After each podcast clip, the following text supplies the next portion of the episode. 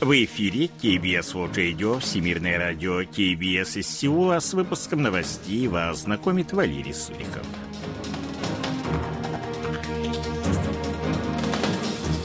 Основные темы этого выпуска Пинян подтвердил успешный запуск твердотопливной баллистической ракеты. Глава северокорейского МИД прибыла с визитом в Россию. Мелкие предприниматели Республики Корея получат господдержку.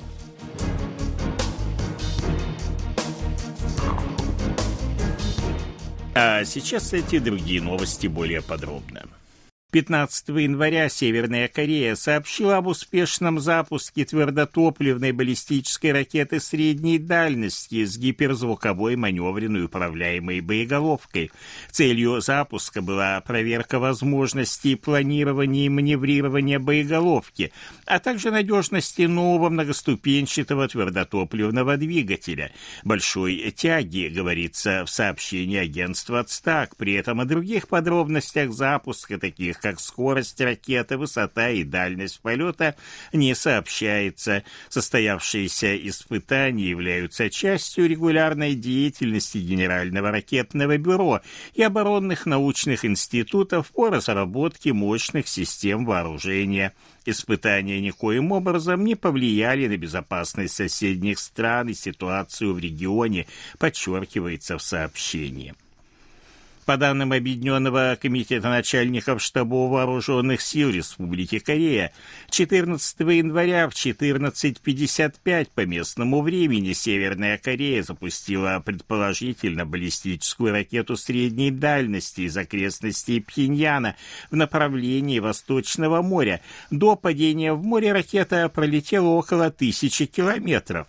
Нынешний запуск первый с начала 2024 года, а предыдущий предыдущие запуски баллистических ракет Пхеньян осуществил 17 и 18 декабря прошлого года, причем 18 декабря была запущена твердотопливная межконтинентальная баллистическая ракета «Хвасон-18». 15 января министр иностранных дел Северной Кореи Чве Сон Хи прибыла с визитом в Москву по приглашению министра иностранных дел России Сергея Лаврова. Как сообщает СТАК, визит продлится по 17 января министра и сопровождающих ее официальных лиц. В аэропорту встречали сотрудники российского МИД, посол КНДР и сотрудники посольства. Визит главы северокорейского внешнеполитического ведомства в Москву является ответом на посещение Пхеньяна Сергеем Лавровым в октябре прошлого года.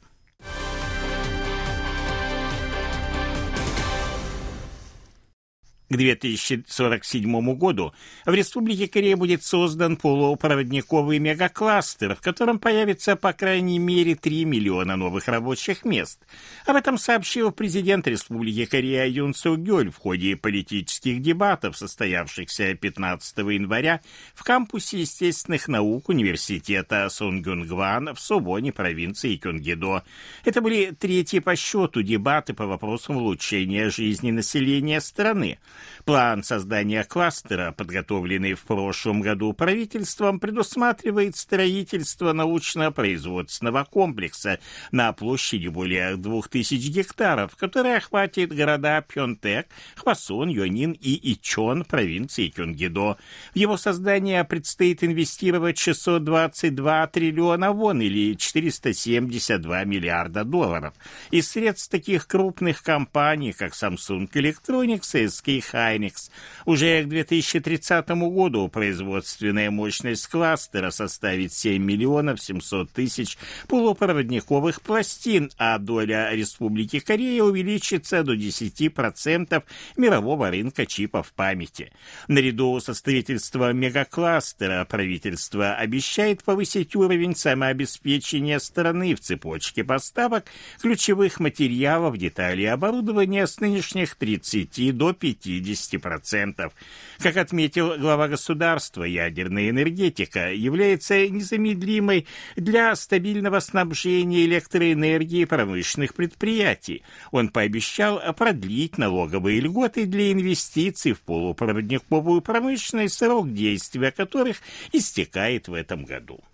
Правительство Республики Корея и правящая партия «Сила народа» приняли решение выделить 39 триллионов вон или порядка 27 миллиардов долларов на поддержку мелких торговцев и индивидуальных предпринимателей, а также малого и среднего бизнеса. Помощь будет оказана в канун национального праздника Нового года по лунному календарю, который будет отмечаться 10 февраля.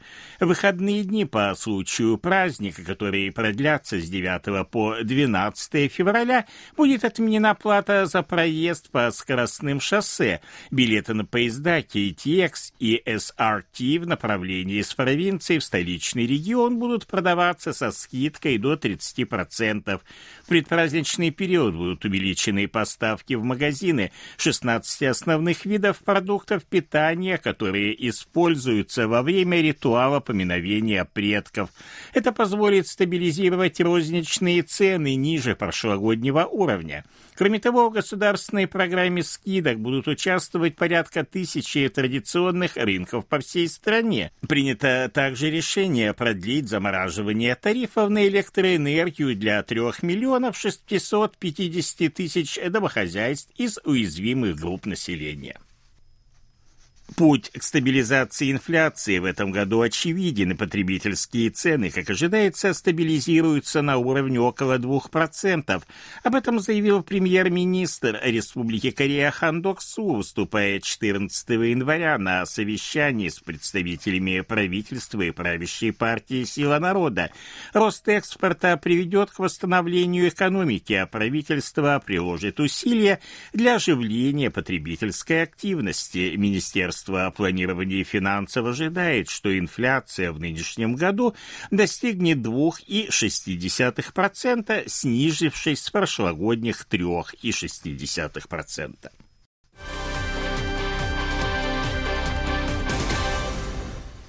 Республика Корея надеется на сохранение мира в Тайваньском проливе. Об этом заявил представитель Министерства иностранных дел после того, как были подведены итоги выборов на Тайване. Главой администрации острова избран Лай Цзинде из правящей демократической прогрессивной партии. Мир и стабильность в Тайваньском проливе необходимы для мира и стабильности на Корейском полуострове, являясь важным элементом региона регионального мира и процветания. Республика Корея надеется и дальше расширять практическое сотрудничество с Тайванем в различных областях, отметил представитель южнокорейского МИД, добавив, что основная позиция правительства по тайваньским вопросам не изменилась. Республика Корея рассматривает различные меры по обеспечению безопасного прохода гражданских судов через Красное море. Напряженность в регионе обострилась после того, как США и Великобритания на прошлой неделе нанесли удары по военным объектам в контролируемых хуситами районах Йемена после более чем двух десятков нападений повстанцев на гражданские суда с середины ноября прошлого года. Южнокорейское правительство рассматривает различные меры обеспечения безопасности, заявил 15 января представитель Минобороны.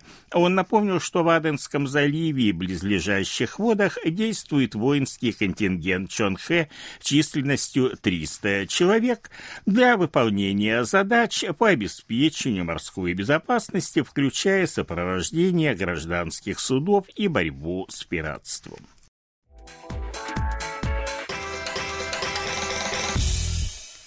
О ситуации на бирже, валютных курсах и погоде. Главный индекс корейской биржи Коспи 2525,99 пункта, индекс биржи высокотехнологичных компаний Косдак 859,71 пункта, 1320 вон за доллар, 1448 вон за евро. В Сеуле солнечная погода, холодно, температура воздуха ночью до минус 8, днем не выше нуля. Это были новости из Сеула.